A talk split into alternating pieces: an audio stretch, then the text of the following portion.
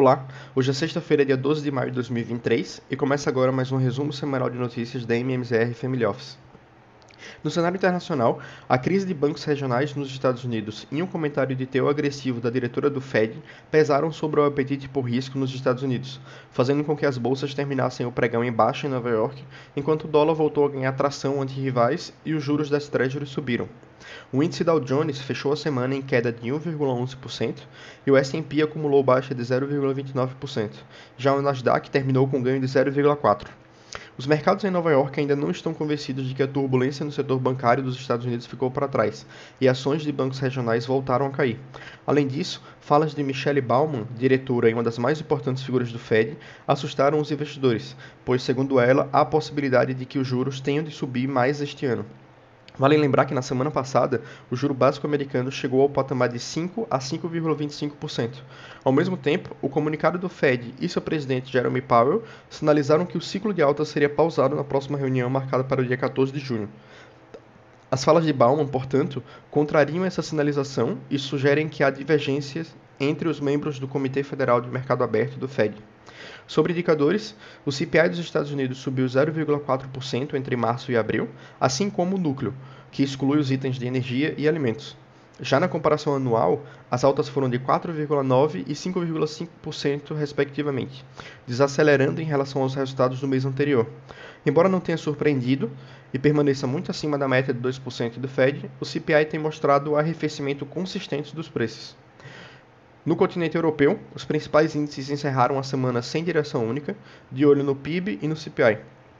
O PIB do Reino Unido do primeiro trimestre e a desaceleração da inflação na França foram o destaque da semana, que fizeram as bolsas europeias fecharem alta na sexta-feira. O índice Stock 600 acabou a semana praticamente no 0 a 0, com alta de 0,04%.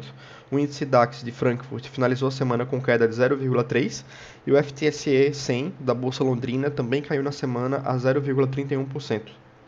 Dentre os indicadores, o PIB britânico subiu 0,1% no trimestre, de acordo com o esperado, enquanto o CPI da França desacelerou para alta mensal de 0,6% em abril.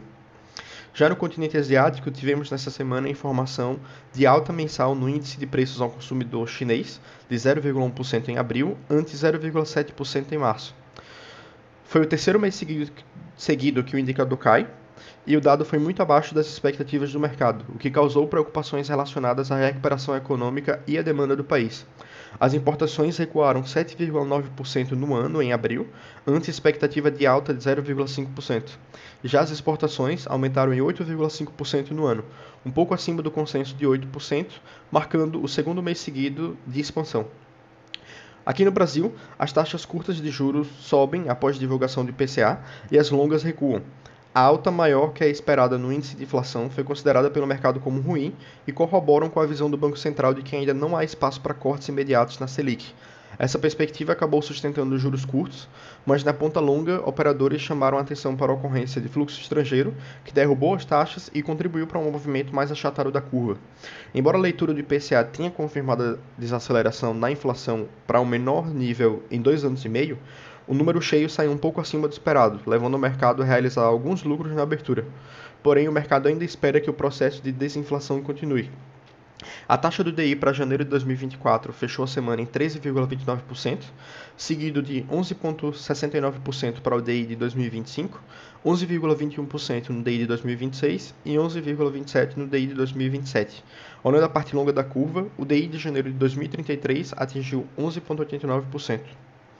O dólar encerrou a semana a R$ 4,92, que representa uma queda de 0,4%, com o real tendo um movimento parecido ao de outras moedas de mercados emergentes, como os pesos mexicano, chileno e colombiano.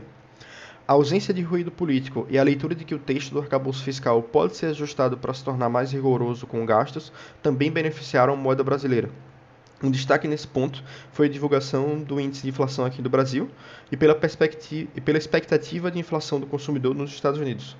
O IPCA indicou desaceleração na alta de preços no Brasil, ainda que tenha vindo acima da mediana das estimativas do mercado.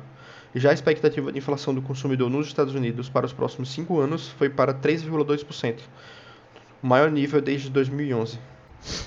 Já o Ibovespa terminou a semana em alta de 3,15%, sendo muito puxado nesta sexta-feira pelo ganho das ações da Petrobras, com as ações ordinárias subindo 3,52% e as preferenciais 3,22%. O índice completou sete pregões consecutivos de alta, na medida em que os investidores identificaram uma melhora nos cenários políticos e econômicos locais. O IPCA de abril aumentou 0,61%, acima do consenso de 0,55% e após a elevação de 0,71% em março. Com o resultado, a inflação acumulada no ano é 2,72% e de 4,18% nos últimos 12 meses. Quando comparado com abril de 2022, o IPCA tinha subido 1,06%. A semana nos mercados locais se encerrou com um tom positivo, depois do início conturbado pela indicação do secretário executivo da Fazenda, Gabriel Galípolo, à diretoria de política monetária do Banco Central. Seus pronunciamentos conciliadores acalmaram o mercado, que voltou a focar no cenário macro de inflação ainda pressionada, mas com fatores baixistas a serem incorporados nos próximos meses, como a super safra de grãos, apreciação cambial e queda de combustíveis. Por hoje é só, uma boa semana a todos e até semana que vem.